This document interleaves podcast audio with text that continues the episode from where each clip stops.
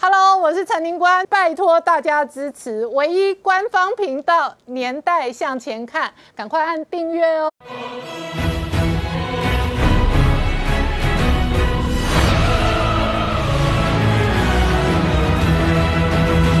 年代向前看，向前看年代。大家好，我是林官，欢迎我们忠实观众跟粉丝朋友扫描 QR Code 订阅《年代向前看》YouTube 官方频道。我们看今天新增本土案例二十三例哦，疫情趋缓的同时呢，那确实哦，这个行政院跟红海、台积电哦，通通都证实了三点五亿美金买 BNT 辉瑞疫苗哦。那这一次哦，台湾电子业真的贡献整个社会。那 BNT 的执行长事实上也感谢能够提供给台湾疫苗。苗然后呢？外界现在观察，慈济也可能循台积电、红海的模式呢，再购五百万剂疫苗。所以对台湾社会来讲哦，疫苗之荒哦，真的有可能在未来两三个月哦，逐步的缓解。不过这一场疫苗政治大战哦，当然哦，也会影响到执政当局的民调跟支持度。同一时间，疫苗还在变化。以 Delta 病毒来讲，法国专家说，疫苗的覆盖率要高达哦九十五帕以上。才有可能挡得住。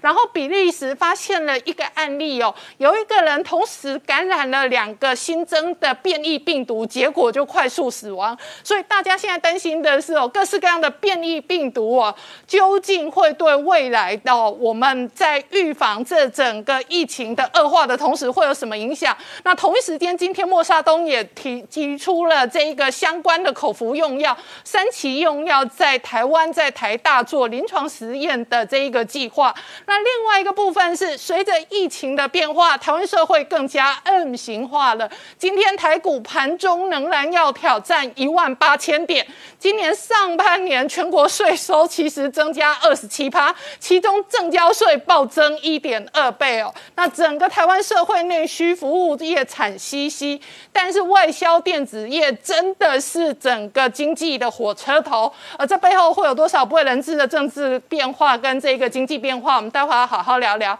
好，今天现场有请到六位特别来宾，第一个好朋友是洪树清，林官好，大家好；再是刘鹏慈医师，林官好，大家好；再是蔡专家朱月忠，大家好；再是新北市的补教业者理事长陈春香，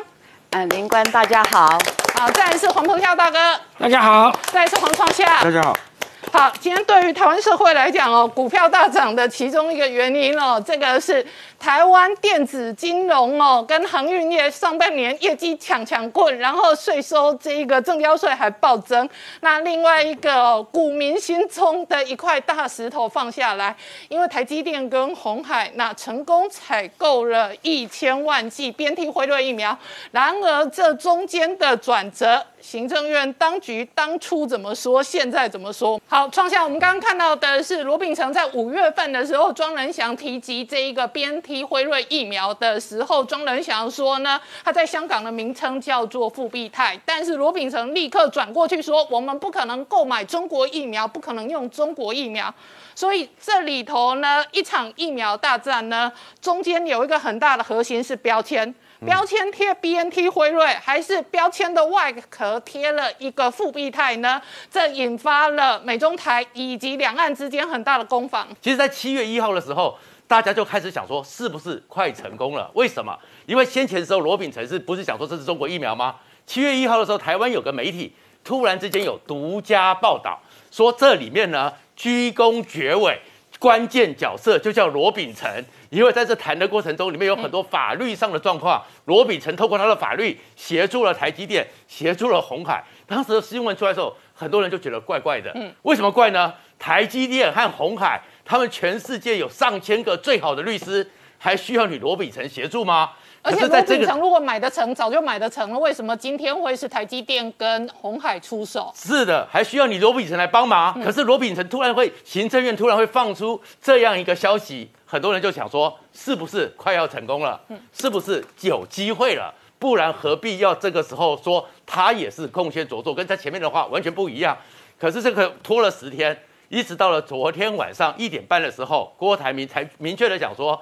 是的，已经买到了。然后今天行政院也都出来了，所以大家才终于放了心。然后呢，在这个过程中，我们看到的是德国的 BOT。那个 BioTech 它的执行长呢，沙布沙奇辛呢，也特别在他的推特里面写说，其这个东西非常高兴，则他们呢能够协助台湾防疫，然后这个是由欧洲工厂所制造的，这跟先前讲的都特别一样，所以讲得非常清楚，这个东西绝对没有中国因素，绝对没有复必泰的因素。然后呢，红海这边再出来的时候，你会发现说，哎，这次这个整个出去的时候，有很多事情超乎我们的想象。出乎意料，原来讲说，当时我们去谈的时候，国家对我们国家直接去谈，那时候贵到说，曾经一季是四十五美金，四十到四十五美金。可是今天出来的话，这一次台积电和红海出去谈的，总共不超过一个单独的一家不超过一亿七千五百万美金，加起来是三点五亿美金，平均一季三十块美金而已，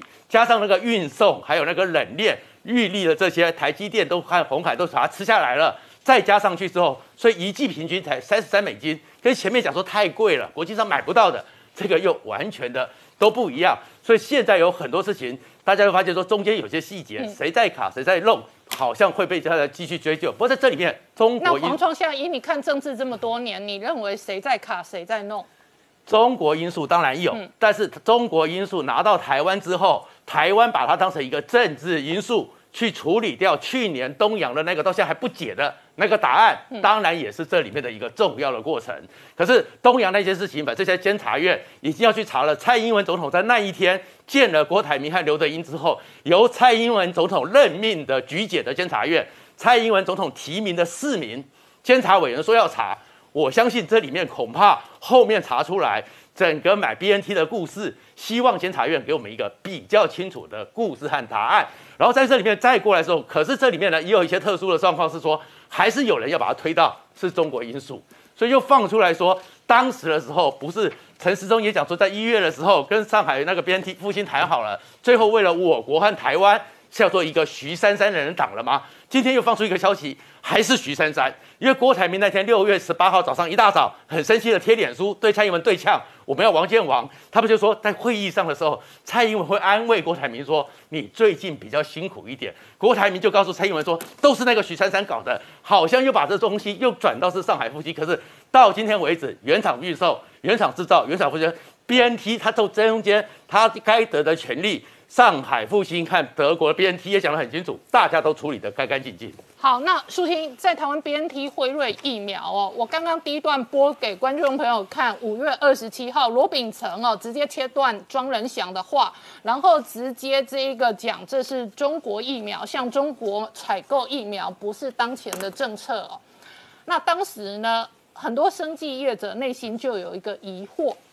就我们目前所知，到今天此刻为止，B N T 辉瑞疫苗之所以叫 B N T 辉瑞，是 B N T 这个中小型的生技公司发明出来的。可是辉瑞是全球数一数二的大药厂，所以它的生产、它的供应链在辉瑞上面。然后呢，辉瑞根据财经媒体再去追它，它现在所有的生产工厂都在欧洲跟美国。美国的辉瑞厂提供美国的辉瑞疫苗，欧洲有比利时厂，有德国厂，那后来号称也有瑞士厂，我不知道辉瑞的所有的厂的 detail，但是欧洲的 CEO 说，他们目前有八个厂仍然在生产，而生产的过程当中，很大的核心从来就没有在中国广东分装生产的事情，但是电视媒体上、网络平台上。有几个名嘴跟几个相关的人不断的误导说，这批疫苗从头到尾就是香港不要的过期货，或者说成是广东分装的烂货。对，我觉得这其实也是这件事情到后来越走越拧的很重要一个原因，就是，呃，就像刚才罗秉成政委他们在讲的这件事情一样，就好像让人家以为说，哎，如果我们跟上海复兴买。跟这个总代不是总代理，而是这个地区的，我们属于这个地区的地区的代理商买，我们买到的就是中国制造，这个过程不透明，临床试验资料不是，但是过程不透明，临床试验资料不清楚，这分明应该是另外几个中国的国产疫苗。而他在这一段讲这个时候，就会让人家我觉得误解，误解说，难道复必泰本身就是中国生产的吗？可事实上不只是他。你说名嘴，甚至有一些已经是国务院的人，他都因为这样子隐据这些资料说，对，还可以说出就是在深圳分装，你知道吗？嗯所以这让我觉得最可怕一件事就是，他从头到尾，他的生产地就只有八座，就是德国、美国、瑞士、比利时。从头到尾到目前为止，到今天为止没有生菌工厂，没有生菌分装，是，但是有一批人刻意误导这件事，对，都可以指证立立说他在生菌分装，可是生真正在生菌有工厂的，事实上是什么？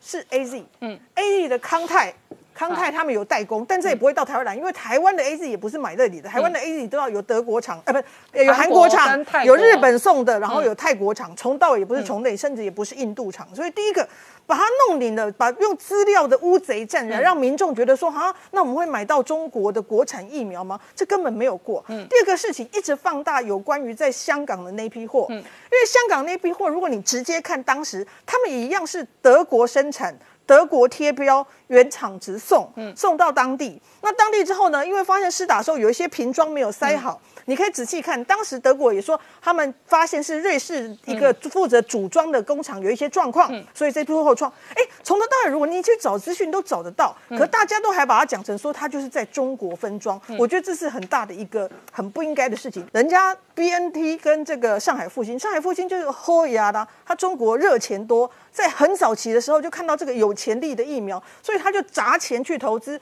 甚至跟他砸钱合作临床试验。当然，在中国的那个另外那一款临床试验，那个是没有没有成功，所以早就没有了。然后呢，他因此而成了他的股东之一。那很不幸，他就刚好成了股东，他也拿到代理。嗯。可是这样的情况下，就是我们在商业行为之下，我们跟如果他在这个地区是有代理商，就是买代理商的东西，这就很商业，大家一直习。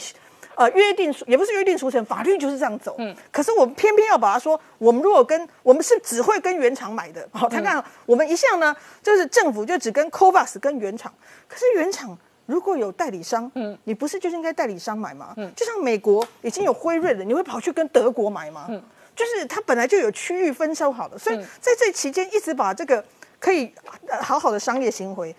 是科学的事情，然后是制造上面有很明确的资料的，却把它一直在边用真真假假讯息或者一种很含糊的字眼把它混杂在其中，反而让民众一直觉得说现在到底在干嘛？嗯，那结局到甚至到最后一刻，我都觉得最后还在在讲说，哦，我告诉你，可是现在如果你买到了哈，那个九月呃来的，谁知道会不会是什么那个香港那一批已经过期了？就是他们会想象着是说。因为呢，上海复兴，我觉得不要愁中愁到任何东西哦，都先把它先入为主，认为哦，香港给我们过期货。今天如果我们真的拿到过期货，我们也可以退货的嘛？是，就好像是说我还没拿到货，我我如何先预设立场，说我将来哦一定会拿到某一批过期货？是，但是我的法律合约一旦我拿到的是集齐品过期货，我可以去检验封签，我可以去退货的嘛？对，就像我们除了要求说，一般我们额外要求原厂生产生产原厂贴标直送台湾之外。一般的法律契约，我们还是要第一个不能有瑕疵给付嘛。该给我的品质，该附上的分批每一批的逐批检验的证明，该它应该怎么期限之内，甚至它是这种冷链有没有破坏什么，我都是要看的。难道说我因为跟他买了之后，我随便就闭着眼睛收下来吗？所以这些事情，然后自己还想象说，应该就是可能是香港不要给。老实说，香港不要没那么多好吗？因为其实现在。以 B N T 辉瑞他们手上拥有全球最多的订单，累计到明年跟后年，手上将近四十亿剂的订单。他现在是要加快生产，都生产来不及，还有办法生产这边等到它过期还不送出去吗？所以有时候真的不要。一直自己想到中国，就觉得说他们一定是这样。我们还是这个商业行为，我相信这两家都是国际的顶尖的公司了。再加上玉立也在这个亚洲地区最大的医药服务龙头了，这三间都借进去做了，你还担心说你会买到过期的吗？我真的觉得这太扯了。好，那所以这回头来讲哦，民党一直说台湾社会有一个认知作战，我也真的觉得有一个认知作战。有些事情真的是认知作战，甚至我都觉得政治是信仰。对，你可以无限上纲信仰你的信仰，你信仰民主，你信仰集权，都是你家的事，那是信仰。但是有些东西是科学，科学就是地球上目前比较成功的疫苗是莫德纳、B N T、辉瑞、A D，这是国际成功。那科兴已经被举证失败了，我就不要落井下石了。好，那国药也被举证效力不高。好，那地球上比较成功的疫苗，我们能否有弹性、有方法的取得？这最后我们仍然保障了全民的利益。那有弹性、有方法，到底要不要执着一个中国代理商？代理商不是制造商，代理商是拥有销售权，并不等于拥有制造工厂。可是这个社会如果把代理商跟制造商永远混为一谈的话，那这个社会会有很多东西通通都没有办法前进哦。因为事实上，事实上，上海复兴在这一次的角色是代理商。可是有更多的东西，我今天差点带一个日本的厂牌的东西来，但是我忘记带来。我从头到尾都以为它是日本大牌，结果它后面小小的打一个 Made in China，就是说它是日本的大品牌在中国代工生产。是，所以有些事情确实在中国制造，可是以这一批目前为止的疫苗都还没有发生在中国制造这件事。是，就是到目前为止，至少连辉瑞它就是完全就只有那个八个厂，就是那四个国家，欧洲跟美国，欧洲、美国。比利时、瑞士就是这样子。那其他国家呢？目前还没有，甚至亚洲，它可能未来有没有合作对象？可能还在学群当中，但至少现在是没有的，所以我觉得这是很清楚的。所以民众届时如果真的疫苗来了，也不用再去想那么多了。就像我刚才讲，这是三家国际性的顶尖公司在帮你做的一个商业性的谈判买回来的东西。然后呢，这整个他们一定会把关。然后我们的食药署，老实说，该有的这个所有的检验，该有的文件，该。配备什么样的东西，他也都会看。这个时候就是食药署要把关的，因为药物进来了，进来之后它的品质对不对，跟它的文件符不符合，是不是那个厂出来了，该有的东西他都要看。这层层把关之后，我相信民众呢，到时候只是要担心说，因为老实说，我刚才讲了，他们全球手上有四十亿剂的订单，他们可以怎么送到？送到什么时候可以送完，这是很重要。因为现在一种说法是说，有人比较乐观，说什么八月底三十三百万剂，我觉得这有点难。那另外一种说法是说，九月可能会来第一批是一百五十万剂，然后十月、十一、十二各来两百五十万剂，但这都没有被证实。但是如果说比较可信的第二批就是一百五、两百五、两百五、两百五，我相信至少我们五十岁以上现在还在。排残疾的年轻人是有机会达到五十岁以下，我的工作人员现在通通都还排不到。我们稍后回来。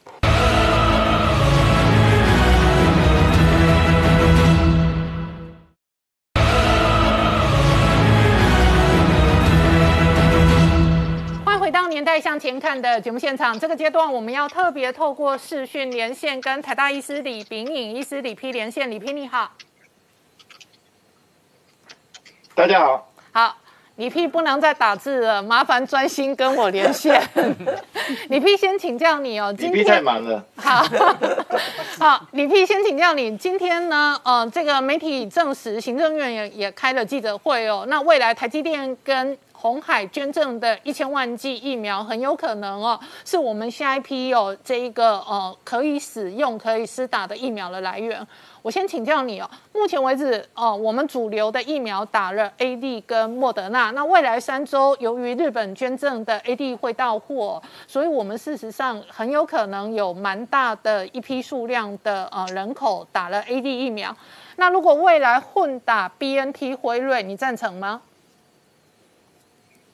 可能可以考虑哈，因为现在还是。我们一开，我们需要等研究资料嘛？那我们现在所看到的研究资料主要是英国的研究哈。英国它是说，你如果混打 A G 跟 B N T 的话，它的不良反应会比较高。嗯。不过那个混打 A G 跟 B N T 比单纯打两剂 A G 的话，它最后的抗体效果会比较好一点。啊，它的抗体效果就是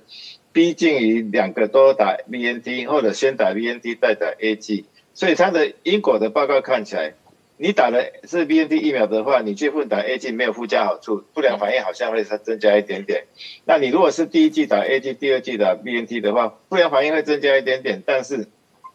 抗体会比较高。嗯，抗体的高度会拉回来到说两季都是打 B N T 类似那样的高度。嗯，那我们现在国内因为 如果有 B N T 进来的话。应该也会考虑了哈，考虑就是说，诶，如果有一定有实证的话，我们要考虑开放给一第一季打 B A G 的人，第二季打 B N T，而至于第二季能不能打莫德纳呢？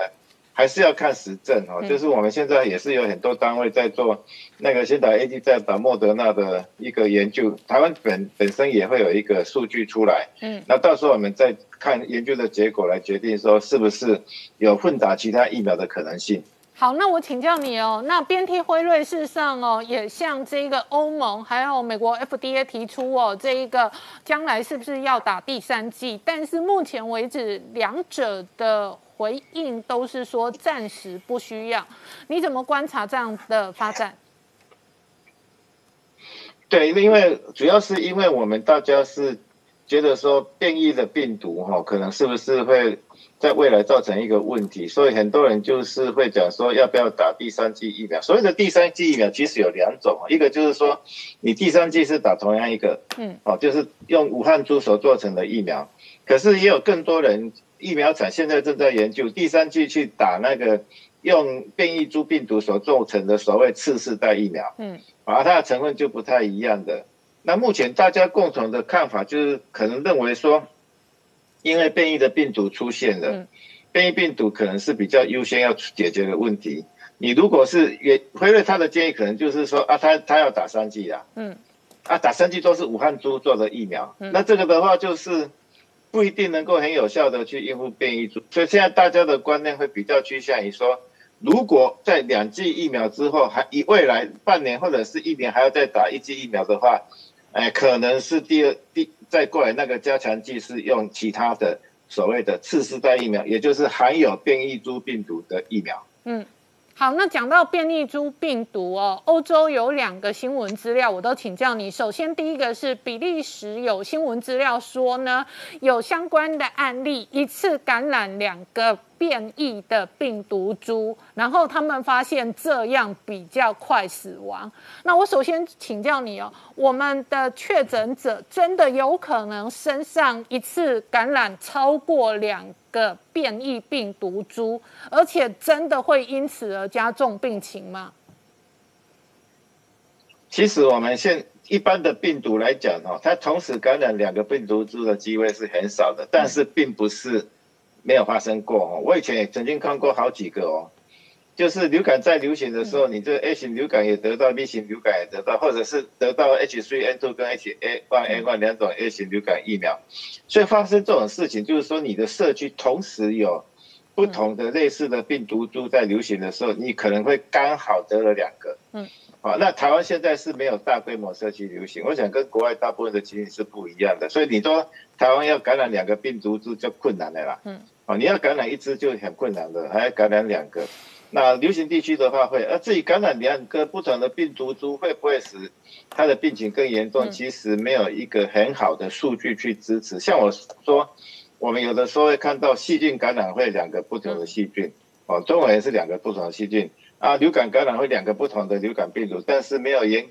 没有一个很好的数据说混合感染是不是病情会很。比较严重，大部分的情形看起来，我以前看过的病例，混合感染好像没有特别严重了。嗯，那所以如果说国外的报告病例说它特别严重，其实也有可能是刚好这位病例本身有潜在疾病的风险因素，这些使得他变厉害，不一定能够直接推估到说是因为混合感染使得他更厉害的。好，那李 P 再请教你哦。法国有专家研判 Delta 的变异病毒株的传染力哦，是比原始的这一个病毒株哦高很多。那于是他们认为要再拉高疫苗的接种率，甚至要拉高到九十五趴。这个部分你怎么看？我我没有去看那原始的报道不过像这样的一个推测，可能就是纯。纯那个统计模式的对策，因为我们本来就知道说，什么百分之六十到七十的疫苗覆盖率可以有很高度的群体免疫效果，那个是，呃，R 值在差不多三左右就是六七十 percent。你如果 R 值啊，一个病毒可以传染给几个人，那 R 值越高，你需要的疫苗覆盖率就要越高，才能够让疫情的 R 疫情所产生的 R 值小于一，然后它就是会自然消失。那大家一开始用。R 值等于上去推测说，新冠病毒大概三成左右，哎，六七成左右的免疫力会让它消失。可是美国、英国、以色列他们的新冠疫苗接种覆盖率达达到百分之二三十的时候就开始下降的。嗯，因为不这个我们对阿紫的影响因素不是只有疫苗一种啊，那个是一个单纯的数学模式。在实际的状况下，你如果除了有疫苗的保护，你还有防疫的保护，嗯，你还有戴口罩、勤洗手。各种防疫规定的一个保护，这两个加起来，使得世界各国大部分都是疫苗接种率二三十 percent 的时候，疫情就下降。嗯，那所以我说，疫苗的那个德尔塔病毒，它的 R 值，大家是说它传染力比较高，可是我不相信它会高到什么地步的，它顶多高个一啊，怎么样子？嗯，那说不定我们对于这个疫苗覆盖率的要求，可能会就需要提高一点点，可能加加个十 percent，加个二十 percent。我想大概不必加到九十五 percent 哈，因为我们毕竟还是有很多防疫在正正在进行之中，我们并不是只有疫苗在预防这个疫情的扩散。不过另外一方面讲起来，我个人是认为应该百分之百的人都要打疫苗，因为这个新冠病毒是不会离开地球的哦，除非你能够到那个火座火星上面去。移移移民，嗯嗯，否则的话，你在地球上，你不可明年后年就会碰到他。对，不打疫苗，光要看群体免疫去保护自己，这是没有没不，这不是百分之百的，因为总那个国际的理由，那个病毒总是一定会有机会再进来台湾。台湾是没有不会有流行的疫情嘛，我们如果如果有群体免疫的话，不会有明显的疫情，但是小规模的群聚还是会发生。所以未来的话，应该还是要考虑所有的人最好都要打新冠疫苗。好，李平，你刚刚讲的百分之百就包含十八岁以下。我们大概知道，嗯，在美国十二岁到十八岁的这一个青少年是可以打 BNT 辉瑞的疫苗，然后十二岁以下，比方说一个刚出生的 baby，呃，刚出生的零岁到十二岁，目前为止，至少国际的疫苗大厂好像还没有推出这么小的儿童版。但是你的意见是，儿童版的儿童疫苗将来如果够成功、够成熟，也应该全面接种吗？是是这样子，因为我们现在是循序渐进，现在是已经做到十二到，哎，VNT 已经十二到十八岁有临床试验啊。其实我我想，包括我们国产疫苗在内，他都在开始做那个儿童跟青少年的研究的。嗯，不久的将来，在几个月以后，我们就会看到儿童的。一个资料，然后如果没有问题的话，儿童就会开始接种。嗯，那比较有问题的是很小的小 baby 到底能不能打，那个也是要做研究去观察。因为像流感疫苗这种这种东西，它就是六个月以下打了没有效，所以六个月以下我们都不能打流感疫苗。不过至少我想新冠疫苗如果是类似的话，说不定它就是六个月以上能够接种，在未来。好，非常谢谢李批接受我们的视讯连线，谢谢李批，我们稍后再回来。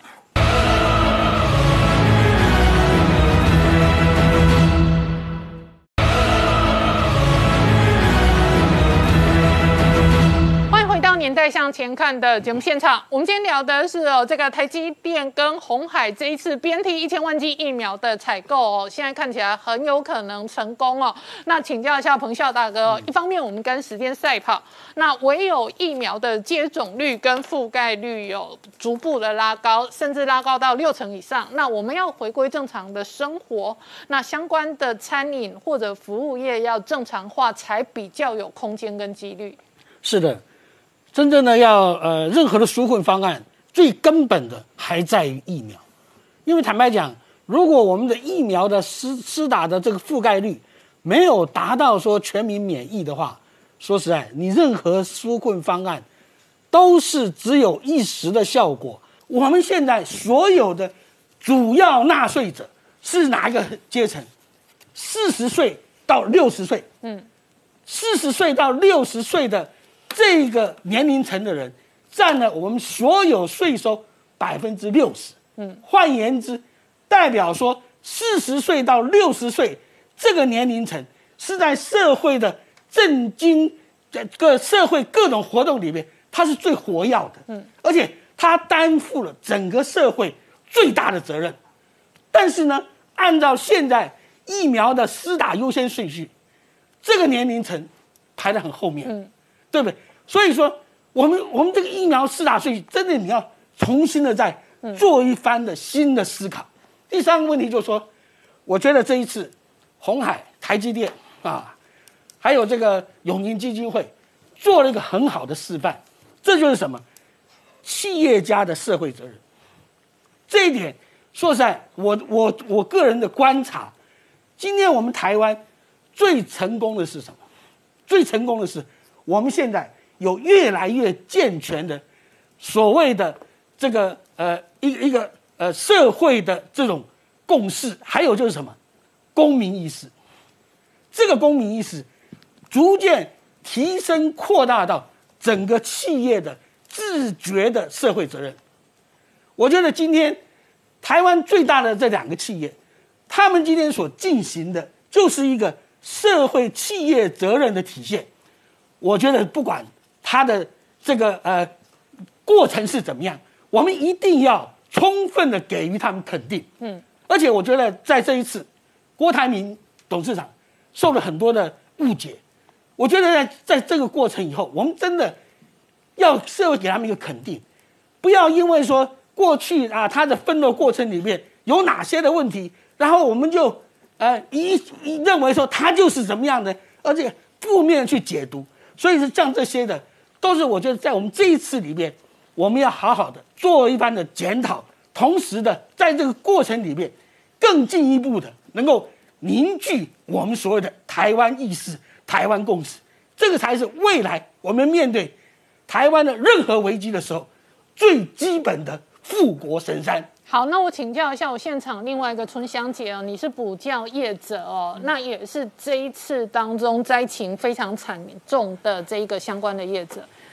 好，呃，我在这边报告一下，其实我们在六月初的时候，完全就按照这个教育部给我们的指示，嗯，提出呃所有的文件申请，嗯，那其实我们也都很期待，呃，补教业第一次的一个纾困金，嗯，哦，这个历史上的第一次。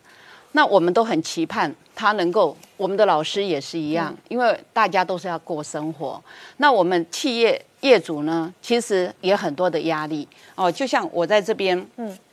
我稍微做一个我们的一个成本分析啊。以以一个补习班来说，假设他有十个员工啊，一位主任，五个全职老师，四个这个 part time 的老师，其实他的整个一个营运成本。大概在薪资部分至少要二十五万以上。要，然后呢，租金呢？嗯，因为呃，我的补习班都在这个新北市，那我就以我比较了解的来说，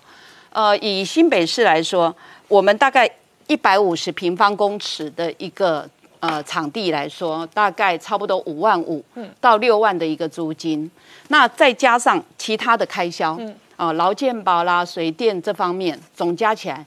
嗯，这样算还不是大型补习班，大概就要三十万了。对，哦，那大型的补习班更不用讲，上百万都有可能。那其实，所以大家其实都这样子，历经两个月，可能压力就是六十万。六十万。然后，如果再把时间点往后推到年底的话，那压力可能就是几百万。没错。所以呢，可是以目前来说，我们光是这个呃四万块的一个老师的纾困金。都没有下来。嗯，其实我我们除了嗯营运成本以外，其实我们的收入也减少。对，哦，因为为什么我这边会写一个？呃，这个是我们按照教育部规定的，我们五月十八号以后就一定要按照比例退费。对，所以对我们来说，五月份是零收入。嗯，好，那六月份为什么这边我写了一个二分之一？嗯，那是因为。我们很多的补教业者就很努力的找生机，嗯，所以呢，我们会做线上，OK，啊，那这个线上多少有一些收入，嗯，然后在当时因为学校还有在上课，嗯，所以不管家长或小孩，嗯，在课业上他们不懂的地方，还是需要我们来帮助，所以这个线上我们还有一点点收入，可是到了七月以后，因为学校已经放暑假了，对，再加上呢。其实孩子也已经有点疲乏了，所以有的家长就会考虑说，先让孩子休息。所以我们的收入可能只剩三分之一。对，呃，我觉得我会用比较具体的数据来佐证我的说法啊。像我这边提供的是我们六都的补教业。嗯，好，以这个注销，就是从五月呃五月十八号到七月十二号注销的补习班。以新北市是第一名，嗯，十八家，嗯，可是新北市它的一个整个整整个县市的总家数有两千七百家，嗯，再来呢，第二名呢就是我们的台中市，嗯，可是它的一个补总共有十七家，嗯，可是它补习班将近三千家。再来第三名是高雄，嗯，高雄十一家，它的家数大概接近两千家，嗯，我们整个这样统计下来，其实注销这个立案的大概也只有。一个 percent 而已，所以大家都希望哦，可以这个缩短疫情的时间，然后用力撑，能够撑过这一波低潮。对，其实那我请教一下刘医师哦，那你怎么观察台湾？事实上哦，现在逐步的确诊的这一个哦？下降之后，那外界很关心的是七月二十六号之后呢，是不是可以有有比较具体明显的降级？呃，当然现在大家都把最终的期望放在七月二十六号，希望能够降级哦。那其实我们还是要跟民众讲说，我们目标当然是希望先能降级，目标不要放在清零，嗯，因为清零老实讲，已经到各县市跟社区的话，真的会有点困难。那但我们也不是说以后是不是就完全没机会清零，当然还是有可能的。只要当我们的疫苗打的是足够的，然后后面如果陆陆续续看起来这些所谓的隐形传播链慢慢的被截断的时候，当然还是有清零的那么一天。那当然，对现在我们来讲，我们还是要担心说，不要让在步步入最后一里路的这个要降级的过程当中，我们又出现像其他国家就是有解了又封，封了又解的情况。所以，我们现在就来看说，哎，哪一些产业在我们在两个月前这这两个月内有发生过这些群聚现象的地方，我们就要特别的严加注意。包括说像一些医疗体系、肠道中心、洗肾中心这些算医疗体系。另外一个就是所谓的民生产业的一个集散地，好像市场啊、传统市场。那另外就是企业的部分。那包括像近期有出现所谓的像分租套房的问题，哦，这些变成是说，除了我们国家有一些啊县市的部分法规进去管理以外，可能我们自己。人民自己在居住的环境跟生活环境的情况之下，自己要做好自我保护。嗯，那大家养成个共识，变成在 NPI 的部分，就是所谓的非药物介入这一块，我们要能够积极的去做好这一块。即使大家的涵盖率，我们能够尽量的达到所谓六成、七成，甚至后后面有可能到八成、九成的话，这一些依然不可以放松。我们看到很多国家，不管是荷兰啊，或者是近期我们在啊南南的部分，他们都达到涵盖率，有时候相对都已经算不错了。可是只要一解封了之后，不不出到一个月，就看到他们又开始又封了，嗯哦，就又看到群聚性的感染。所以对我们来讲，我们会担心的是。我们不希望这样子一解又封，一解又封，这样不管对任何的产业，其实都是一种伤害。嗯，因为他们可能准备啊，又又开始要大张旗鼓的来重振了，可是又遇到又忽然临时解封，而且这种临时解封是完全没有任何条件下的解封，就是几乎就是一个行政命令，大家就直接就先封了两个礼拜，然后才又依依序的又慢慢的为解封。所以我们在看的过程当中，会希望说，民众在这两个礼拜可能要先适应。我们可能的人数或许都在二十五人到三十人之间，那可是在这个之间，我们要去观察的 这些确诊人数里面，不能有那些未框列的人数太多。哦。如果这些确诊人数里面都大部分是在框列人数，那就代表我们在各县市政府在做的疫调逐机的这些审查里面是相对的做得好的，嗯，哦，所以才大部分即使我们有新确诊人数，可是都在框列之中，其他人就相对是安全的，嗯，好，我们稍后回来。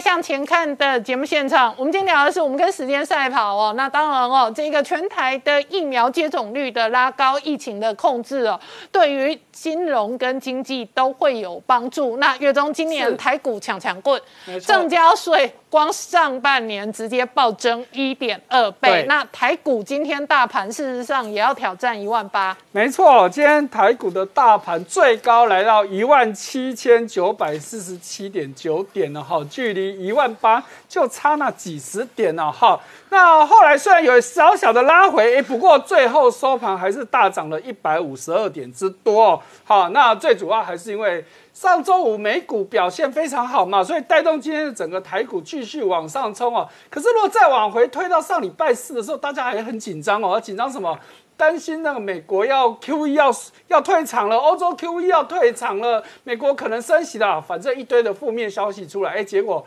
礼拜五美股涨，今天台股当然继续往上冲啊！好，几个重要的指标股，我们先看到台积电，哇，今天台积电终于有比较明显的涨幅哦，虽然还是没有攻上六百块钱，但是今天涨了九块钱。那最主要就是我们在上周也讲过的，上周五台积电在盘后呢公布它六月份以及上半年的业绩，通通都创历史新高，那当然今天就会有比较好的表现。好，那台这个联发科也是一样哦，哈，等一下我们会再详细谈联发科的营收，联发科的营收也都在创新高，所以今天也涨了六块钱之多哦，哈，股价最高来到九百四十一块钱，收盘是九百三十五，嗯。好，联电今天也不错，好涨了一块钱，涨幅是一点九趴。好，那大家最关心的呢，当然还是这个货柜三雄啊。好，我们先看到长隆，哇，今天是跌了四块钱，跌幅二点一四趴。最主要它还在关紧闭，当然比较差一点。好，那阳明今天就收平盘，那最厉害的还是航运股的股王万海。盘中一度又见到涨停了，好，虽然收盘有下滑，但是还是涨了十二块钱，四点三六趴。那今天还有一个抢抢棍的族群就是钢铁股，哇，今天钢铁又一堆的涨停了。不过今天涨停的都是比较小型的钢铁股啊，好，比较大型的，好像这个大成钢。其实也不错，涨了二点七块钱，有四点七五趴之多。中红呢也有涨了一点六趴左右。好，那今天还有一个族群值得注意的，哇，就是金融股哈，金控公司啊，龙头国泰金跟富邦金哦纷纷公布营收，所以今天呢，哇，他们表现也非常的强劲。国泰金今天大涨一点九块钱，涨幅三点五三趴。那富邦金也涨了一点九块钱，涨幅是二点五六趴之多。好，那台股涨到这里，那到底还会涨多少呢？哎，我们看到号称台湾先生的古月涵就出来喊了，说台股可以看两万点。好，不过呢，别高兴，这个古月涵其实还是讲到了一些警警示哦。他说呢，这一波台股会涨这么多啊，其实是因为美股涨太多钱溢出来的啦。不过我要说，台股其实涨得比美股还多哎。你说用这个钱溢出来到台湾也不太对。好，再来他也说。台股现在呢，这个投机的气氛非常浓厚，已经有泡沫的问题。所以虽然说它上看两万点，但是告诉你随时有可能会变化，所以你要去注意到哦。因为其实我查了一下，古月涵三月份的时候也叫大家赶快跑，说台股快要崩盘了。结果台股从那时候到现在大概又涨了两三千点上去了。哈，所以有时候这些分析师说的真的仅供参考哦。好，回到大家所关注的这个税的问题，哇，刚林官已经提到我们的正所啊正正交税已经超增了一点二倍之多，也就是说。上半年已经把不但把全年的目标全部都已经收到了，还超过的意思啊！好，那其实不只是哎，我给大家数字哦。那六月份出来的资料说，全国的税收其实比去年同期增加两千六百八十多亿。是的，就是说这是全台湾的财政部的总税收是，然后正交税的税收上半年事实上也增加七百五十七亿是的，所以我要所以这些拿去纾困或者拿去照顾那个苦哈哈的产业是可以的嘛？对，大家都说经济不好，可是大家想。政府能够课税，其实就是因为经济好嘛，好，所以刚刚讲到，你说只有正交税往上涨超正而已，没有，我跟你讲，包含关税、营业税、烟酒税、遗产税、牌照税，乃到土增税，通通都创历史新高。好，那再来看到了台积电了，哈，我们刚刚提到台积电啊，其实它在四月份的时候呢，它曾经说它准备要到中国的南京去。去扩建这个，因为它南京其实原本就有厂，但是是一个比较落后的厂哦。但是它现在准备砸二十八亿美金来扩厂，哎，结果现在呢，电子时报传出来说美国有意见，美国施压叫台积电不准去，哦，而且不是只有对台积电哦，这个美国其实讲的很明哦，包含的台积电，包含的三星，乃至于他们自己的这个格罗方德，通通都不要跟他给我到中国去。好，那台积电目前是。是不予置评啊，哈，那暂时没有讲啊。可是呢，要注意到他的对手 Intel，哇，动作频频的。我们上礼拜才讲到这个这个 Intel 的出来，这个真的是头扯台积电的后腿，因为它平同时呢，他又到欧洲去做了很多事情，哈，他的这个 CEO 基辛格到欧洲去拜访的马克宏，又到意大利去拜访的德拉基，做什么事情？说我要到你们这边设厂，给我钱吧，哈，所以呢，他准备要。再砸两百亿美金呃在欧洲建厂，而且他说哦，我不会同时在一个国家，我可能。我的晶圆厂盖在 A A 国，然后呢，我的封装厂设在 B 国，意思就是我雨露均沾。哇，这个动作真的是，我会觉得哦，真的台积电要去小心了。而且不止这样子，原本他在爱尔兰有厂，他也要去扩厂；他在美国，他也要去砸厂。所以台积电真的要小心 Intel 的动作。那我们再看到台湾的联发科，哈，联发科的这个上半年的业绩也是强强棍哦，从六月份到第二季到上到前上半年全全部。不但都创了历史新高，而且成长率高达八成多，这是非常可怕的事情。再看到另外一个大厂华硕，哎，华硕也是六月成长两二十几趴，上第二季成长四十几趴，上半年成长五十几趴，而且告诉你第三季还会持续看好。而且哦，他跟你说，因为是零组件还缺货，大概二十五趴到三十趴，要不然它的业绩会更好哦。好，那另外一方面还有一个消息就是，马来西亚准备强迫它的 I I D M 大厂官厂。所谓所 I D M 就是半导体的这个垂直整合制造厂，像 Intel 就是就是从 I C 设计到生产全部都我自己来，这个叫 I D M 厂哦。这样子一停呢，有两个东西会受到影响，一个是二极体，一个是 MOSFET，MOSFET 就是金属氧化半导体的场效电晶体啊。好，所以台湾的相关厂商都有可能因此受惠，像富鼎啊、尼克森等等这些厂，大家可以去注意。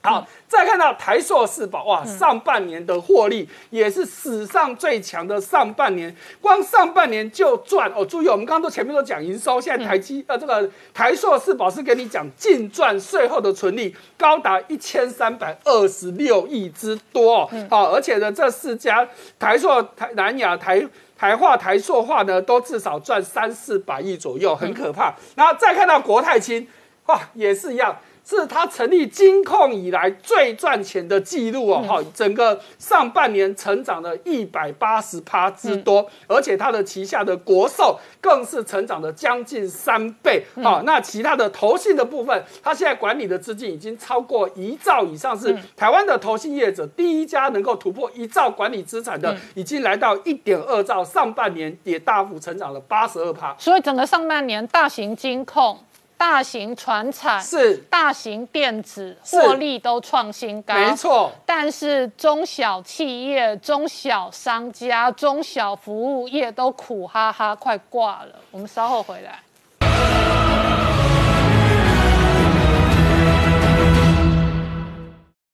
Hello，我是陈宁官，拜托大家支持唯一官方频道《年代向前看》，赶快按订阅哦。Hello，我是陈宁官，拜托大家支持唯一官方频道《年代向前看》，赶快按订阅哦。欢迎回到《年代向前看》的节目现场，大家好，我是宁官，欢迎我们忠实观众跟粉丝朋友扫描 QR Code 订阅《年代向前看》YouTube 官方频道。我们看这个周末，美国商务部再度出手，新增三十四家这一个黑名单，其中主要的核心在中国企业哦。那不断的封杀中国的同时呢，中国企业遭受到美中中双方两面夹杀，包含了这一次哦下架滴滴出行的这一个滴滴打车哦。市值已经蒸发超过六千亿，同时呢，创新科技在中国号称独角兽的业者呢，接二连三的对于上美国 IPO 的案子喊卡，而同一时间，这个周末传出来哦，当初扬言要买下台积电的紫光集团，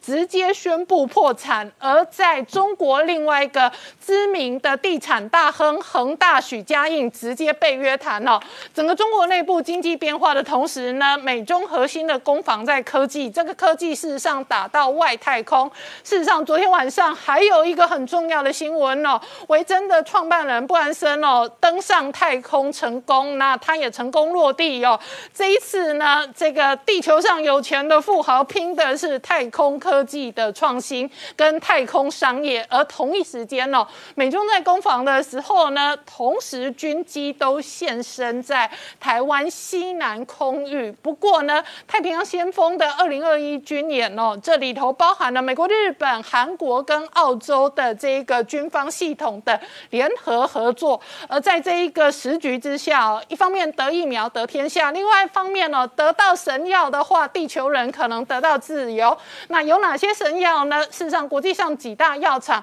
都在处。处理哦口服的这个用药，其中莫沙东也有进度，而且莫沙东今天还有一个最新的进度，他们的这个新冠口服用药三期实验可能呢直接在台大跟布桃相关合作，所以台湾下一回合要取得相关的用药也有可能哦，效率跟速度是比较快的，而这背后会带来什么样的政治、军事、经济的变化，我们待会儿好好聊聊。好，今天现场邀请到六位特别来宾，第一个好朋友是洪树清，林官好，大家好。再来是王志胜，大家好，再来是朱月忠，大家好，再来是宋承恩，大家好，再来是吴明杰，大家好，再来是黄创夏，大家好。好，北京事实上现在是一波又一波的追杀中国富豪，可是华盛顿呢，现在是一波又一波的封杀中国企业。好，创下刚刚看到的是拜登谈及跟中国的竞争，以及中国对于未来所带来的威胁。同时，这个周末，美国商务部新增三十四家黑名单。这七月四号，拜登宣布说，美国从 COVID-19 里面重新独立出来之后，美国要回到全世界。而且，拜登刚刚在讲话里面特别强调，过去二十年的战争已经结束了，要打未来二十年的战争。而这里面呢，做好战略竞争，他的对手很明确的指出了，就是中国。所以，怎么针对中国做战争呢？商务部针对新疆的人权问题，再公布三十四家企业列入实体清单，列入黑名单。其中里面呢，有十四家是直接中国的企业。一样的就是说，他们可能有对于哈萨克族、对于那个穆斯林呢，有强迫他们劳动、违反人权。但是其他的俄罗斯有六家，里面还有其他国家，台湾的一家跟台商有关的杭州华润微电子也被列入这三十四家里面。这里面是说，因为他发现正在采购或已经试图采购的的一些来自美国的商品，可能买了以后会去协助到中国军事的现代化。所以也被列入了三十四家制裁的清单里面。美国对于中国企企业继续制裁，继续加以抵制。但是中国的企业在中国的内部里面，中国的富豪活得更惨。我们知道说，上个礼拜呢，十天前呢，整个中国已经针对于那个滴滴出行，对于他们到美国 IPO 进行了一个管制，进行一个抵制之后，短短十天，市值已经蒸发到六千一百三十二亿的新台币，股价跌了三十百分之三十以上。而且还在继续被控制之下，所以香港的分析师告诉《华尔街日报》，这个状况在持续几周下去之后，六百万滴滴出行客户恐怕都会人间蒸发。但是中国对滴滴出行还继续出手，他们现在针对滴滴出行的二十五个 APP 也开始下令下架，完全不能再使用，而且不能使用之后还传给所有中国其他的网站、其他的平台。你们在这些网站和平台里面，连这二十五个 APP 的。也不能协助他们引导过去连接或引导过去下架，所以对于滴滴出行也是杀到底。然后另外一个状况是，大家没看到说，在处理的过程中的时候，对于整个控制，对于网上控制里面，腾讯好像还会再出事情。为什么呢？因为腾讯的时候呢，他们突然突然宣布说，宣办呢，腾讯下面呢本来要合并虎牙和斗鱼两个游戏直播的平台，说禁止，完全不准了。原因是禁止合并，可是这里面有点特殊的在哪里？因为呢，去年的十月，虎牙和斗鱼就说要合并了，那拖了到现在九个月之后，怎么突然就杀出来，就收使出杀手锏？然后他们说理由是因为你合并之后呢，腾讯会吃掉百分之八十的市占率，太大了，不行，垄断，用反垄断法针对腾讯继续出手。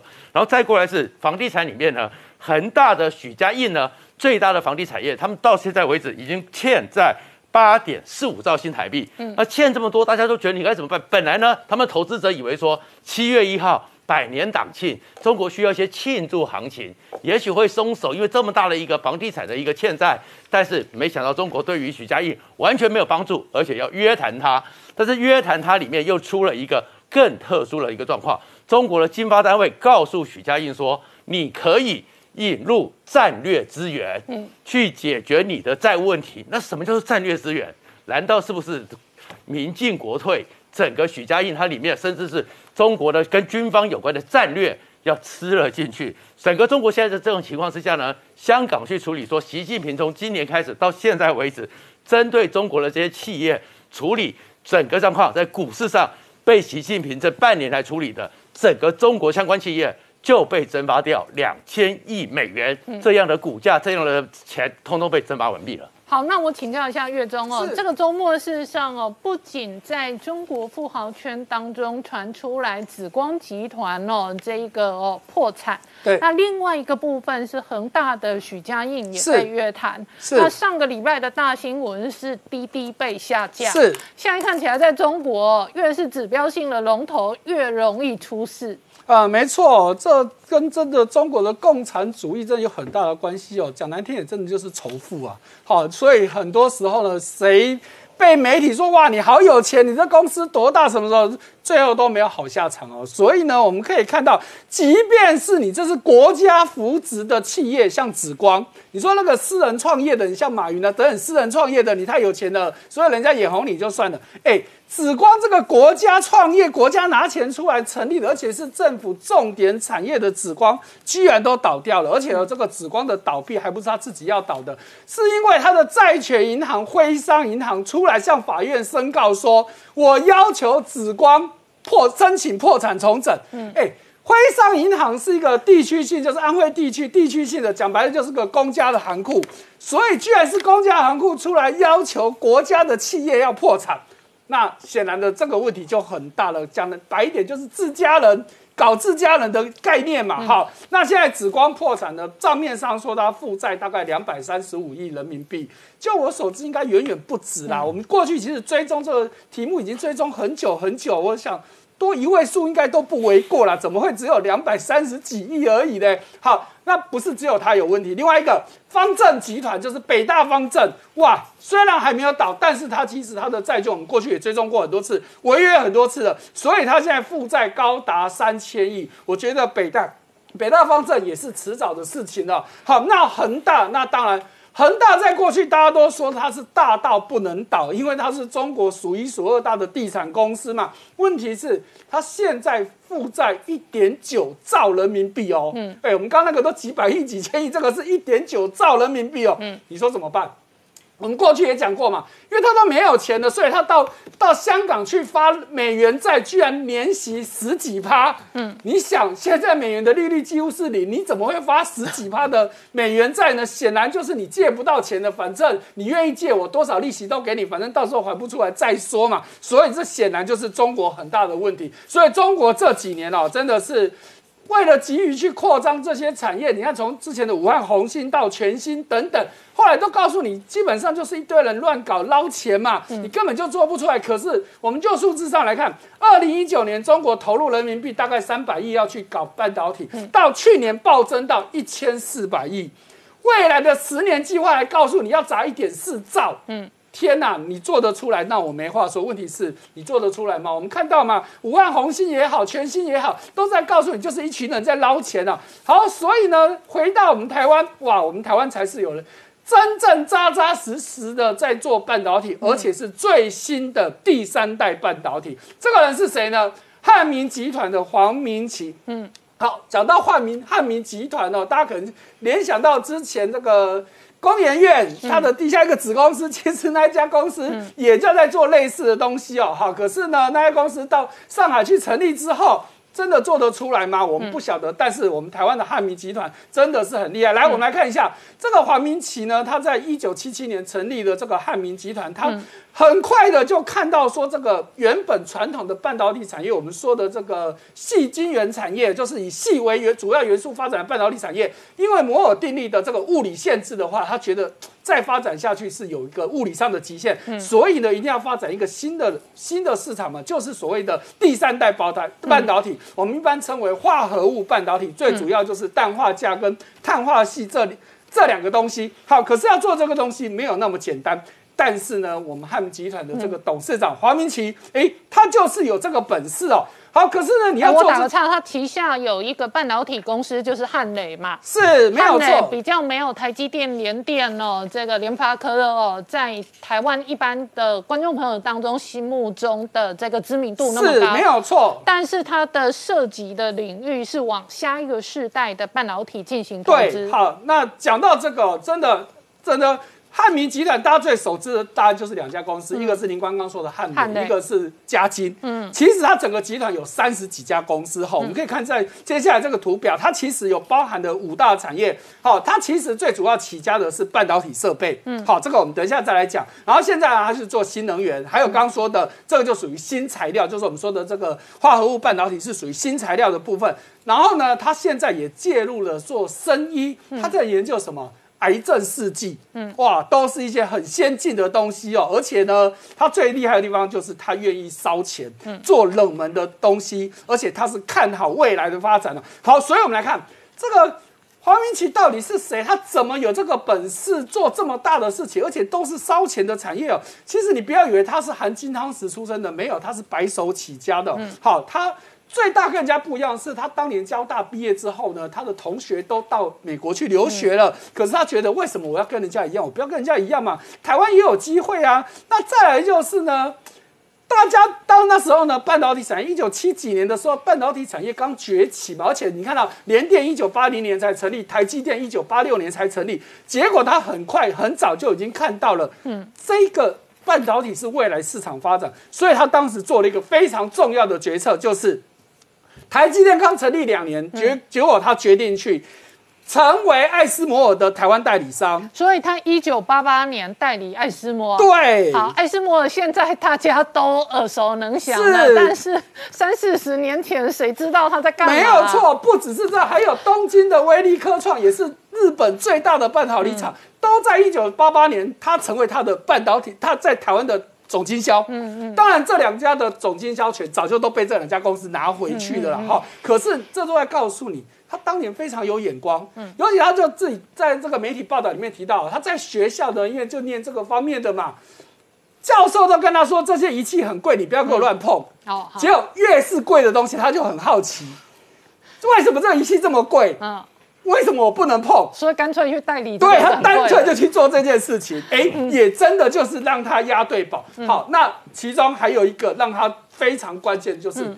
有一家公司现在已经不再是不已经没有了，叫做汉维科，但是当年曾经是台湾的股后，对，仅次于大力光。嗯，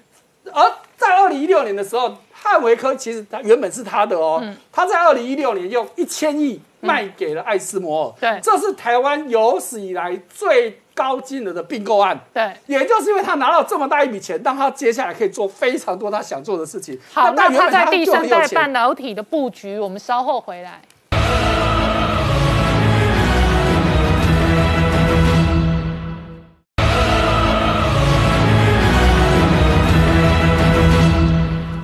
年代向前看的节目现场，我们今天聊的是中国相关的独角兽创新科技遭受到北京跟华盛顿两面夹杀，然后呢？上个礼拜五哦，这一个在台湾过周末的时候，美国商务部哦，直接在给三十四家这一个相关的科技黑名单。这里头对于中国的封杀是一波又一波。那月中刚刚提及哦，事实上过去两年最大核心的美中科技战哦，战场在半导体。对，台湾今天买到疫苗也是半导体跟电子产业链的长期的国际竞争力哦。这一个扭转的一个国际现实是，那另外一个哦，现在哦，全球科技产业观察的是第三代半导体，在台湾哦，汉民集团很有可能是卡位布局最快的。没错哈，它真的是被号称是有机会接棒台积电的一家公司哦。虽然这个技术因为难度非常非常的高，现在能够做的就只有六寸晶圆，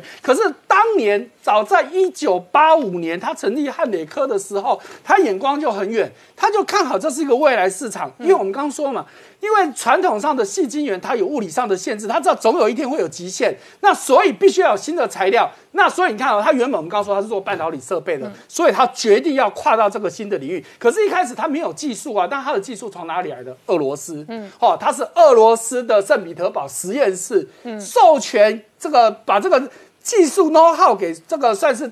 传授给他，所以常让他有这个基础，开始慢慢做这件事情。可是你想，一九八五年熬到现在，耶，嗯，一般正常的人熬不下去啊，谁愿意在这个领域？而且这是非大家不要忘了，半导体是最烧钱的产业，它可以从那时候一路烧烧烧到现在，终于开花结果了。因为现在包含特斯拉，我们都知道特斯拉电动车，电动车里面很重要的关键的晶片就必须要用碳化系做的。嗯，所以呢，因为特斯拉在二零一六年开始使用碳化系晶片，哇，让这个产业开始大红特红，而且不是只有特斯拉哦，还有像什么？苹果，我们都知道苹果有在说人脸辨识很有名嘛，里面关键的晶片也都是用第三代半导体做的，所以现在这个产业，你看到人家熬了三四十年，终于开花结果了。现在包含了很多的产业，不只是我们刚刚说的苹果，不不只是特斯拉，哎，中国的比亚迪也找他合作了，还有中国的这些太阳能厂，因为现在大家都知道，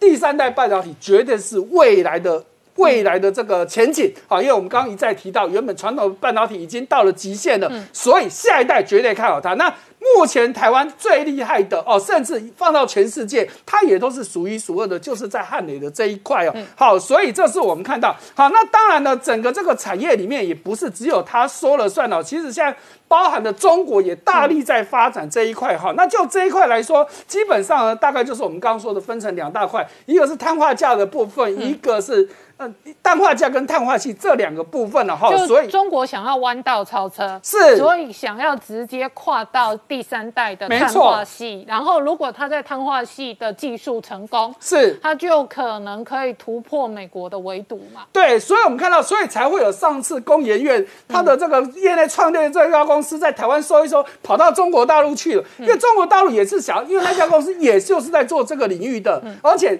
汉民当初也是他的股东之一，所以中国也想要发展这一块。而且，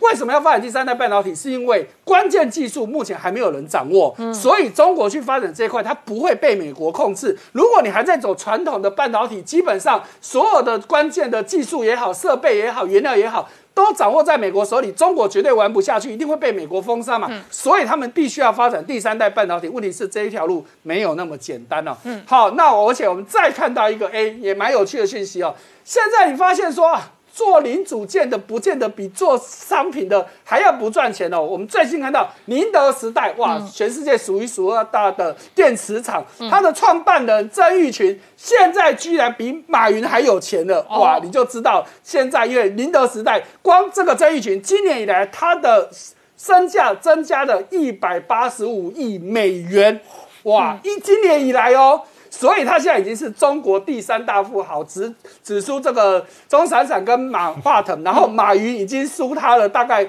十亿美金左右了。好，那我请教一下这一个明姐了。事实上，美中的科技之战呢，不仅仅是商业产业跟创新利益，事实上也延伸到军事。对我们观察在台海美中军机的一个双方的交锋哦，呃，今天早上最新的讯息是说有一架美军的这个 RQ 四全球之鹰的无人机飞到台湾的西南空域。但是发现也有解放军一架啊，疑似应该可能是运八的远干机哦，直冲着这一架美国的这个无人机而来哦。那双方似乎在这个台湾的西南空域有这个相互对峙的一个倾向啊。不过这样的一个动作，其实我们真的观察，在过去六月、七月来讲哦，其实美中军机在台海周边交锋的一个频率跟次数，其实。已经呈现一个大幅下降的一个趋势，为什么会有这样趋势？我们等下来分析一下哈。第一个，我们先谈说，以攻击来讲哦，七月份如果连同今天上午十二号这一架来说哈，七月份到现在哦，基本上只有四号、七号、八号跟十二号四天哦，相较于过去每天都来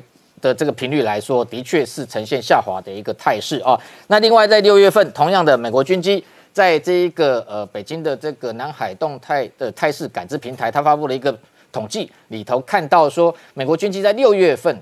通过台海啊进入南海的一个架次只剩下三十五架次哦，那这个是约莫是过去几个月每个月平均有七十架次的一半哦。那为什么美中双方的一个军机在出现在台湾西南空域的这样的一个次数跟？频率会下降啊，我觉得有几种可能性。第一个就是说，美军可能先前啊，透过一个遏止的一个战略，是不是已经发生效用哦？警告解放军在这一个区块哦，对台步步进逼哦，并没有办法达成他政治跟军事上的目的哦。那所以解放军可能降低他的一个攻击出现在台海的一个频率。但是同时哦，其实另外一种可能性是说，当过去解放军的军机越逼近台湾的时候，美国军机其实也会越靠近台湾哦。那六月份两次的一个重大的案例就是 P 八 A 的反潜机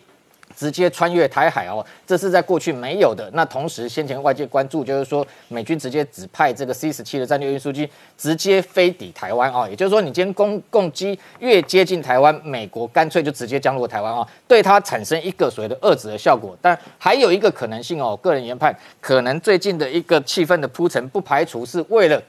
将来可能拜习会哦，要即将要呃有可能会面哦，再铺成一个呃等于说北京在示范释放哦一个善意的一个气氛哦，但是这些可能性还要花时间来持续观察哦。不过美国联合盟国在这个台海周边，甚至整个印太地区的一个联合军演并没有停歇哦。那这这近期在进行一项二零二一哦太平洋先锋哦，那汇集了美国、南韩、日本。还有包含这一个澳洲四个国家在进行这个海上的联合军演，那中间其实我们看到这个呃澳洲跟日本近期这个政府高层的对台海情势的一个发言，其实已经很明确，都是完全靠在美国这一边哦，直接跟美国的立场是一致。中间最特殊的是，我认为说必须要持续观察，就是南韩的一个态度哦。那南韩先前他先派了一艘李舜臣级的这个驱逐舰哦，已经参加这一个护卫军刀哦，就是这一个。美澳韩三国的一个军演之后，后接下来持续就是进入这个太平洋先锋。这虽然不是第一次，但是因为南韩这个时候站在跟美军同时的呃同一个地方在进行联合军演，当然也引发北京的侧目。因为有消息说，去年哦美日印澳四方安全对话逐步在进行的同时，等于说北京非常关注南韩有没有可能加入这一个所谓的印太小北约的一个联盟哦。那对北京可能会出现一个。反中联合的一个压力，但我们近期观察，今年以来，南韩的一个态度的确转变非常大哦，特别是这个南韩总统文在寅赴美哦，跟拜登会面之后，整个这个印太呃，整个等于说亚太地区，特别连台海情势哦，都列入这个美韩的联合声明哦。那更主要的一个，我认为重要的观察指标是说，美国放宽的一项这个叫飞弹这个指导的一个准则哦，这一个是限制南韩的飞弹发展，这个长达四十二年之久哦。那过去。呃，陆陆续续已经放宽这个南韩飞弹射程的研发的一个这个限制，包含一路从一百八十公里、三百公里到八百公里，到拜登政府上任之后全部解禁。那连这个弹头的五百公斤限制也把它这个解除掉哦。那等于说。让南韩可以发展所谓中程以上的一个，不管是弹道飞弹或者是巡弋飞弹。那南韩来讲，它现在的这个玄武四型的弹道飞弹射程可以到八百公里啊。那另外有一个叫玄武三 C 的一个陆基型的巡弋飞弹，可以射程远达一千五百公里之远。这个概念是什么？今天当然南韩首要的假想敌是北韩，但是如果今天站到美国队这一边，要联手来对抗中国的时候，这两型飞弹的射程直接就可以袭击到中国大陆。特别是像这一个玄武三 C 一千五百公里。资源呢，基本上南韩到北京的距离大概一千公里出头哦，这样的飞弹就可以直接打击到中国大陆本土哦。那另外不要讲说玄武四型的弹道飞弹八百公里射程，也可以直导哦这个青岛这个位置啊。所以这一个美国的媒体 Defense News 他就直接形容说，这个美国放宽南韩的飞弹射程限制。这宛如在这个北京的头上放了一只铁锤啊，对它形成一个呃非常强大的一个威吓的态势哦。那南韩自己本身在这个月七月前一阵子还有一个讯息，就是它的这个 K S KSS 三型的一个安昌号级的潜舰也研发成功，发射了潜射的弹道飞弹。对于对要应对北韩威胁的南韩来讲，研发这样的一个潜射弹道飞弹，其实对北韩哦效用当然有一定的效果，但是它在这个必要时候也可以配过配合美国的一个。战略可能用来对付中国之用哦，所以整个南韩的一个政策转变哦，未来可能会对美国哦在印太地区的盟邦的结合哦，等于说这一个这个更加的有利哦，那也增添更多的筹码。那美军自己本身的部分最近哦也曝光了哦，这个 A G N 一八三 A 也就是 A R W 这型由 B 五十 H 这个挂载的空射的一个高超音速飞弹啊，那这型飞弹最。特殊的是说，近期他在测试它的弹头哦，那这个呃内部有人员透露说，它的弹头跟有益于过去哦往常一般这种飞弹的一个传统的一个弹头，但是这次可能在测试一型叫这个高爆弹头。但我们画面上看，它外观看起来像是一枚哦大型的传统的一个导弹，但实际上这样的一个高超音速武器哦，它属于 HGV，就是这个滑翔体哦。那这样的一个。大型的飞弹其实打到六十公里高度的时候，其实接近外太空的边缘的时候，其实它的弹锥体会打开哦，那投放另外一枚其实呈现扁平状的一个这一个这个滑翔体，这一枚滑翔体才是真正的高超音速武器的弹头。那透过滑翔可以躲避呃这一个敌方。就譬如说解放军的各式的一个防空系统的一个拦截哦。那最重要，它的速度至少保守估计是五马赫以上才叫高参数飞弹哦。那快的话，可能十几马赫都没有问题。那更重要的是说，这次如果是携带这个这个高爆弹头的话，外界认为说这个诺斯洛普格鲁曼先前有参与这个研发计划，里面有一个叫 LEO 的一个哦，大概是一个杀伤增强弹头，有没有可能是放在这里面哦？不过。同时，也有人观察认为，这样的一个高参数武器的弹头，其实根本不需要带所谓太多的一个火药，因为本身哦高速的一个撞击就是一个动能武器哦，透过弹头就可以摧毁远距之外的目标。那除了这种空射型，最近它的这一个。这个呃陆基型或者是海基型的 CPS 的高参数武器全面性的在研发哦。先前这个有媒体也评估说，如果把它装载在这一个呃朱瓦特级，那射程有远达两千八百公里，其实在第一岛链之外就可以直接袭击中国大陆哦。所以我们观察，就美军开始在这一个第一岛链，不管是南韩或未来日本也好，都把它列为可能要部署中程弹道飞弹也好，巡弋飞弹的一个重要地点。那事实上更具机动性，更具战场生活。度的这样的生存度的这样的一个高参数武器部署在这个轰炸机或者是船舰上面，未来对于中国的一个军事这威慑能力恐怕要来得更大。好，我们稍后回来。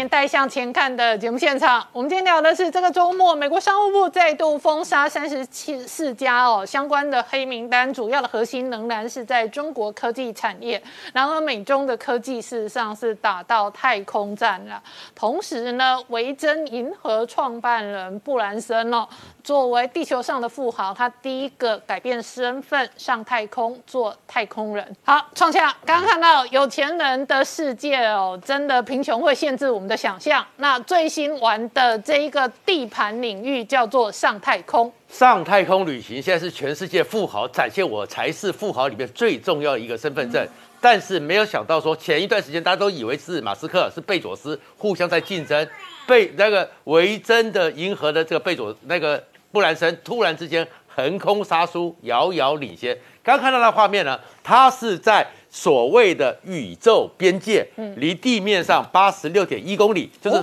过去那条线就是宇宙，盖过去就是地球。这条线上，他在整跟下面的人喊话，热血喊话，把这样的成就献给所有孩子。而且最重要是什么？在那个地方，他们的飞机呢，太空梭车团结号突然动了一下，一个加速度里面，所以他们在上面是无重力的状态。所以他的其他人就展现无重力，像在太空里面是怎么这边飘摇飘游，然后还有重要是他在喊话下去的是，因为他是有史以来很多人呢，贝佐斯是七月二十号，然后马斯克是明年，都不是他们自己老板上去，他是七十岁的老人家，我作为老板，我第一个飞上去的，飞上去的老板，我亲自飞上去给你们看。哦，实际上他上去之前呢。他太太还跟他闹脾气，他太太跟他讲说：“ 你不要给我上去，你真的上去的话，如果你出来了什么事情，我不参加你的葬礼。”哦，但是他但是他太太可能会接收遗产，对 接收遗产，但是绝对不参加你的葬礼，对不对？结果他是平安的回来，但是贝佐斯这件事情，这太空争霸里面。他其实是很特殊的，因为为什么呢？他其实早在二零零四年，当时是马克、马斯克、贝佐斯还有他都想有太空梦，但是他是最早的时候，他认为他是速度最快，他二零零七年就要实现这个太空旅行，但是他做出来他那个有点像以前太空梭，有点像美国的那个超音速飞弹那样一个窄坡底的模式，这样的飞机七号 Enterprise 呢，在二零一四年的时候，因为操作失误。在空中解体坠毁，所以坠毁之后，他的整个太空梦就落掉了。直到今年的六月，才重新取得 NASA 给他太空旅行的执照。所以没有人想到是他，但是没有想到七月一号他就说我要飞上去。嗯，十天之后就飞上去了，遥遥领先贝佐斯，遥遥领先马斯克。而且呢，最重要的是他的机票还相对便宜。哦，贝佐斯七月二十号要飞上去的一张机票两千八百万美金。哦，哦，结果他呢？二十五万美金，嗯，对我们来讲都是很远的数字，可是要相较起来，就是它便宜多了。然后《华尔街日报》还讲说。他这个机票很多人都很有兴趣了，嗯，有个人还抢先去买了，嗯，那个人叫做马斯克，马斯克也跟他买了一张机票了，所以马斯克也有可能跟进。那我请教一下陈恩哦，美国这一次哦，拜登这一个入主白宫之后半年了，那拜登整个围堵中国的政策核心就放在科技产业上面，是没有错哈。那个拜登会不会跟习近平有呃更进一步的高层会晤哈，或是通电话？其实最近就是啊，在白宫的记记者会有被问到哈，那这一位就是白宫的发言人萨奇，他说呢，我们都知道 G20 哈，就是呃二十大工业国家的高峰会，大概会在万圣节左右的时候会开哈，但是说呃。拜登会不会在那边跟习近平见面，或者说在近期有没有可能做第二次的电话通话呢？其实现在是言之过早。那为什么会被问到呢？因为《金融时报》在报道说，拜登可能会有下一个阶段的这个跟中国的交往政策。那么就是因为在他建构了民主同盟，或是强大了美国，然后在疫苗上面非常主动积极的出击之后呢，认为时间到了，可以跟中国进行高层的对话。而且他的国安顾问呢？就也说是说，似乎有这个样的行动，所以特别被问到。不过呢，变数在于说，现在香港、台湾还有新疆的议题，另外一个就是疫情的调查，哈，所以现在还言之过早。另外一个是关于这个商务部的三十四家制裁，其中十四家是中企，哈。那么当然是主要的原因是这个新疆的这个强迫劳动，但是有一点值得注意，有五家，有五家是跟中国的国防部做一个军事指挥。的一个科技发展的一个自动化系统的发展，那么这个时候就是说中国呃会在这方面会努力，就是说去干扰其他国家的军事指挥系统，用一个科技的方法去做。那么有五家企业就被指认说是会有有这样问题，当然列为商务部的制裁，就是美国的商品、资金跟技术就不能跟这些企业往来。那另外不是只有日啊，美国、日本也是，日本是纺织业哈，日本纺织业的就是经济产业省即将公布一个准则，是说呢，日本的纺织业必须要去。就你自己使用的原料，它的来源，还有你的供应商使用的原料来源，还有背后的人群状况，要做一个调查，要做一个透透明化。那么这件事情更特殊的说，不是只是政府的要求，而且是纺业、纺织业自业者。工会自己自发所发展，因为为什么呢？因为在五月中间的时候，优衣库 （Uniqlo） 它的一批货进入美国海关的时候，就被指认说有可能用了新疆的棉花，而在那边通关产生问题。因此说，如果这些事情不查清楚的话，对日本纺织业的出口会引起的呃，会引起一些问问题。所以是纺织业业者自己说，我们来自律，我们来做这些准则。那我们看一下，在这个香港的发展哈，美国国务院最呃最近非常罕见的公布了这一则这个通告，他说呢，我们支持媒体自由联盟所发的这个关切香港新闻自由的一个声明，而且不是只有美国，还有二十一个国家共同联署，其中包括了澳洲、日本，还有就是立陶宛跟捷克。那么他们这个声明是关于什么呢？是对于除了声援苹果以外，也是关切香港压迫其他的独立媒体，还有甚至压迫记者的行为，要让这些人完全的晋升。然后他是说呢，中国必须要依照他的这个人权的标准，要让这些呃香港的有他的这言论自由跟媒体的自由。那我们要看这个这个新闻哈，滴滴。啊，滴滴这个被打压，其实这次有一个很啊，有一个中国的叫网信办，就是国家互联网信息办公室，它的角色是特别的突出哈。那么过去呢，中汽如果要在国外募资，特别在美国上市的时候，通常以前是用报备就好。后来的监管就是说，证券的监管业去看就好。现在就是有网信办要去看，说你收集了大量的中国用户的资讯，有没有可能被国外的政府拿去？那么因此呢，这次对于滴滴的下手就是网信办出手。网信办为什么有这样的胆量呢？它其实背后有习近平所指导的一个信息的保护小组啊，特别从中国的网安法这边去。针对他们去做大的中企，在国外的资会不会有资讯提供国外政府来做一些监管哈？那么因此呢，其实网信办最近也关怀他的叫喜马拉雅的音乐分享的 A P P 要在国外上市募资呢，也被施压说你到香港去募资就好。因此呢，中国对于这些事情是越来越管越严，可对他们自己中概股在于这个基金上 A D R 上面呢，是大大跌跌了这个百分之三，然后是来到近年的新低。那我们来看这位先生，就是美国奥巴马时代的国务院驻青罗素。他最近在接受日经新闻的访问的时候说，他说一个观点非常重要。他说，现在中美中间有一个结构性的因素，就是。中国认为它可以跟美国争霸，而且它会胜过美国。那么因此呢，如果中美关系要稳定的时候，唯有美国跟他的盟友能够强起来，能够革新自己，能够继续的重整，然后团结力量，才能够打垮中国。因为呢，中国的领导人只相信力量，而不太相信其他的事情。那我们来看一下最大的一个变数，就是八月即将发布这个报告。那这个报告是关于疫情的这个起源。那么最近呢，商业的 Political 这个啊网媒，还有哈佛大学做的最新民调。他发现有百分之五十二的美国人相信说，新冠病毒可能是从中国武汉的实验室中间流露出来的。这件事情跟过去有差非常多，在去年的时候的民调最高只有在百分之二十八的人相信，而且这次超过五成的人相信呢，是跨两党。共和党支持者有百分之六十的人相信，民主党呢有也有百分之五十二的人相信了。因此，为什么？是因为拜登认为说，其实他是有相当的证据，有可能是这样。因此，命令情报单位去调查。因此呢，所有的人都认为说这件事情是可能的哈。而且，众议院的科技委员会也可能对这件事情进行调查。好，我们稍后回来。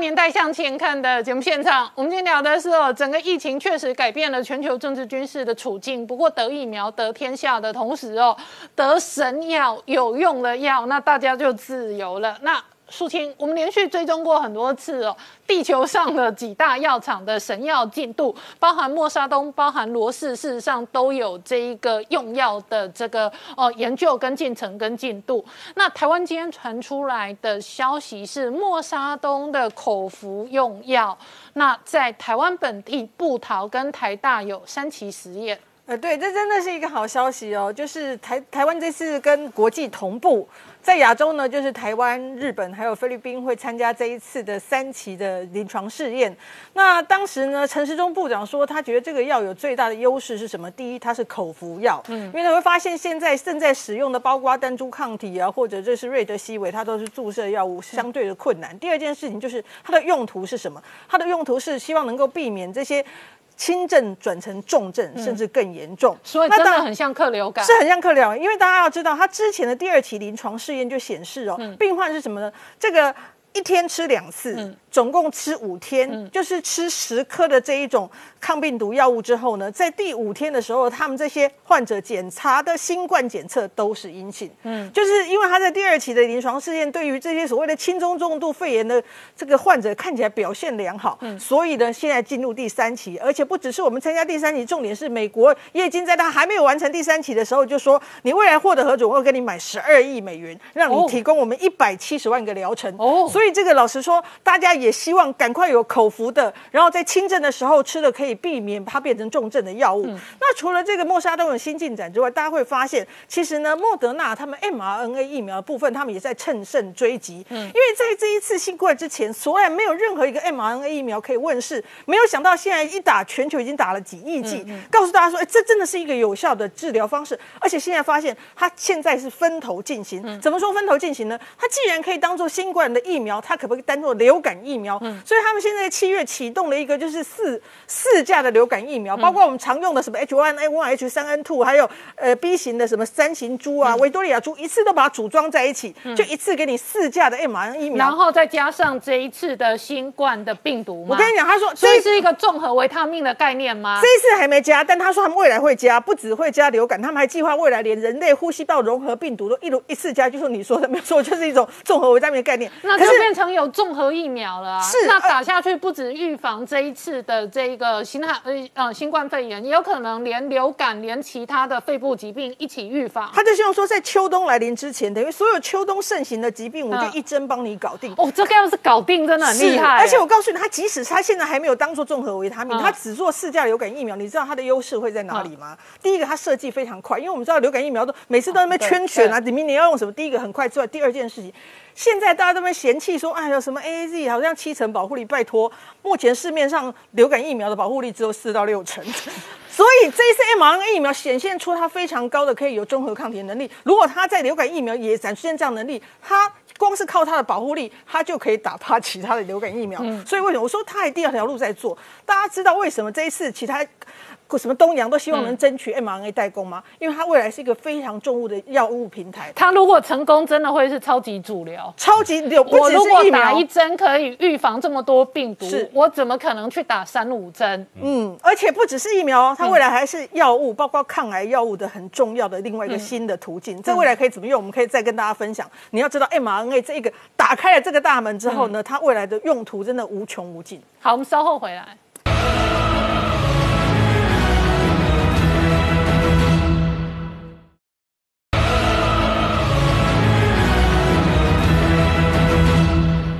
年代向前看的节目现场，今天呢，这个台湾本地传出来，谢谢台积电，谢谢红海哦，那争取到了 BNT 疫苗一千万剂哦，这里头确实哦，跟时间赛跑，背后也有政治的角力。然后与此同时，也传出来美中的军机都现身这一个台湾西南空域。那志胜这里头哦，随着疫情的变化，北京对台湾的灰色地带的作战也是步步紧逼。是没有错哈，这个灰色地带的作战其实是非常。都全面哦。那在这个时候，其实呃，我们的前参谋总长李喜明，呃，他在这个二零四九智库上面就呃就跟一起发表了一篇文章哦。那刊登在美国的 NBC 上面，这里面我把结论很简单的讲，就是认为说中国他现在想要全面武统台湾有困难。哦，因为美国的军事力量的贺阻，那但是它长期而言，它会去努力的去发展，譬如说攻击型的潜艇啦，譬如说这个呃反舰的这个弹道飞弹啊，或者是饱和的攻击模式等等。但是在这个还没发展完成，还没办法足以应付美国的军事压力之前，他对台湾采取的就是灰色地带的这样子的一个呃方攻击方式。那这个跟前几天 Stanford 的一个学者叫做呃这个史慧玲哦，呃他讲的梅慧玲，他讲的状况是一样。他认为，目前中国攻击台湾三种方式，全面武统，就是就是一个呃全面性的作战。他认为这是不可行的哦，因为呃中国没有这个意愿，也没有这个能力。那另外一种就是纯粹的贺主哦，那纯粹的贺主证明已经失败，就是你贺主台独。现在要就是以战逼统，那做法就是这种灰色地带的这样子的一个压力跟攻击。那主要分成三个方面，其实我们现在都在经历。第一种就是军事，那你看不断的西南空域，不管它的频率，不管它的架次，不管它的这种整个的密度，不断的在增加，就是军事上的。那这种让有就是李启明所说的，有可能透过贺主威吓的方式，最后变成。小规模的冲突，不管在我们之前都谈过的东沙、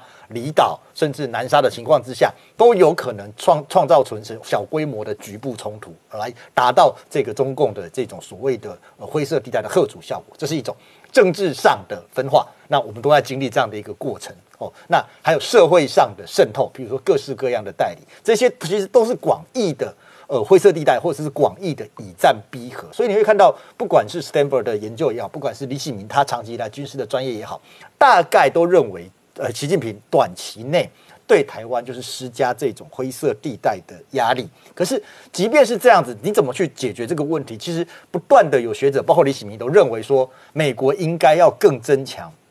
台湾在国防上面的对中国的贺主力量，李启明提的是说，他呼吁美国应该在台湾增加在台湾的所谓的军事储备力量，就是你把一些重要的国防的呃美国的国防跟台湾去做更多的结合，甚至就部署在台湾，那借此能够快速的反击这个呃中国可能的突发式的这样的袭击，这是一种。那同与此同时，其实呃这个。朝日新闻哦，他也特特别在针对这个，其实，在呃美国太平洋司令部在一直在谈的这个太平洋威慑 PDI 当中所披露的一个状况，PDI 公布了呃明年的预算五十九亿美金当中，有二十九亿的美金是要部署在这个第一岛链的这个呃陆基弹道飞弹，这个就很这就很特别了。为什么？因为 PDI 本来哦，本来它主要的重心是部部署在关岛。跟这个北这个马里亚纳海沟这边，这其实离中国都有很长一段距离。那其实这个都被很多军事专家认为说，这样的距离你要对中国形成对台湾的这样子的一个威慑，要护要捍卫要捍卫台湾有它的困难度哦。那怎么办？现在应该把它更前进。所以你会发现，哎，明年的 PDI 的预算当中，竟五十一亿当中竟然二十九亿，嗯，它是放在第一岛链，放在哪里？它现在放在是日本的。呃，日本的这个三泽，三泽是在东北这个地方，嗯，哦，那还有放在这个北九州的岩国，在这个地方，哦，然后一路下来，甚至有考虑在菲律宾。你看，如果是在第一岛链上面部署，代表什么？代表它距离中国非常近，但是它的陆基导弹的这个射程可以直接的威慑到中国，这个就变成是，你看李喜明的看法和这个 PDI 的看法，呃，看这个赵立新的看法是一致的，就是 PDI 要透过第一岛链的威慑来保护整个台湾或者保护整个第一岛链的安全。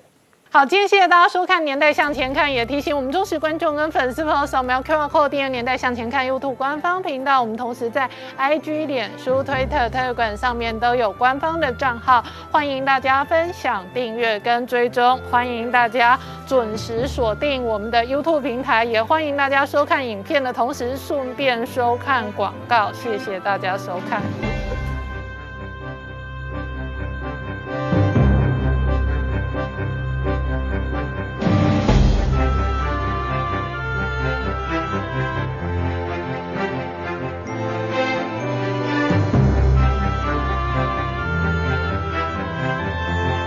我是陈宁官，拜托大家支持唯一官方频道《年代向前看》，赶快按订阅哦。